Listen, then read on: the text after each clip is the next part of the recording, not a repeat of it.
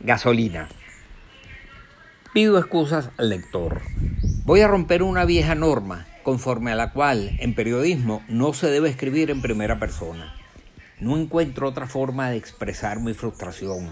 No hay gasolina. De las pocas estaciones de servicio que funcionan en Caracas es la antigua Texaco, ubicada al principio de la avenida principal de las Mercedes.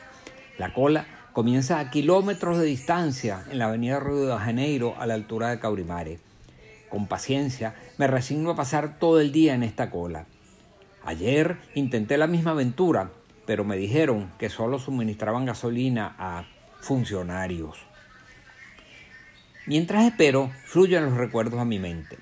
Hace algo más de 20 años, siendo miembro del directorio de PDVSA, asistí con orgullo a la inauguración de esa misma estación de servicio Texaco, hoy en manos de PDVSA. Como parte de la apertura petrolera, habíamos decidido abrir el mercado interno a los inversionistas privados. Para atender adecuadamente nuestro mercado doméstico, hacía falta invertir más de 3.500 millones de dólares en la modernización e instalación de nuevas estaciones de servicio. La suma era considerable y en PDVSA teníamos planes de inversión prioritarios.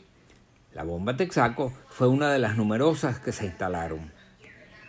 En aquel entonces, nuestro, nuestro, sistema de refinación estaba integrado por seis refinerías en Venezuela y 16 en el exterior, y estábamos procesando unos 2 millones de barriles diarios de crudo.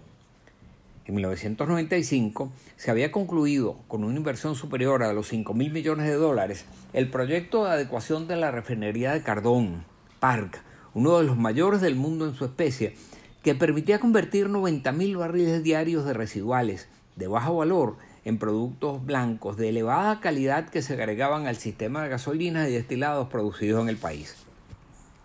Se procedió entonces a la integración de las refinerías de Amuay y Cardón en lo que se conoció como el Complejo de Refinación de Paraguaná, CPR, que se transformó en ese momento en el mayor centro de refinación del mundo entero, que procesaba unos 955 mil barriles diarios de crudo. Mientras tanto, estábamos realizando fuertes inversiones en las refinerías del Palito, la de Puerto La Cruz y las demás del sistema. En 1997, el suministro de hidrocarburos al mercado interno fue de 669 mil barriles diarios, un 3% más que el año anterior, alcanzando el consumo de gasolina un promedio de 189 mil barriles por día.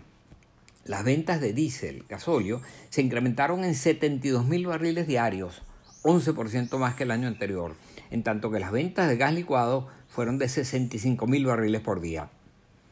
PDVSA había llegado a ser considerada como la segunda mayor empresa petrolera del mundo y una de las más eficientes. De haberse cumplido las inversiones y contratos ya licitados, suscritos, ratificados por el Congreso Nacional y después por la propia Corte Suprema de Justicia, Hoy Venezuela debería estar produciendo más de 5 millones de barriles diarios de petróleo. Pero pasó lo que pasó. La revolución llegó a Venezuela y lo destruyó todo en medio de un paroxismo de populismo, corrupción, charlatanería e ineficiencia.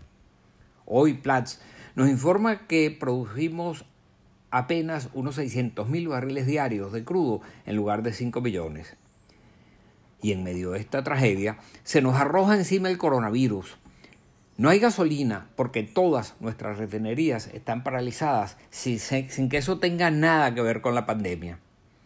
Hace más de cinco semanas que no ha llegado ningún cargamento del exterior. Están tratando de reparar la refinería del Palito, pero como no tienen los repuestos, están canibalizando otras refinerías del sistema. Si lo logran, no sé cómo harán. Con los aditivos que antes eran producidos en esas mismas refinerías que hoy están cerradas, pero hoy hay que importarlos.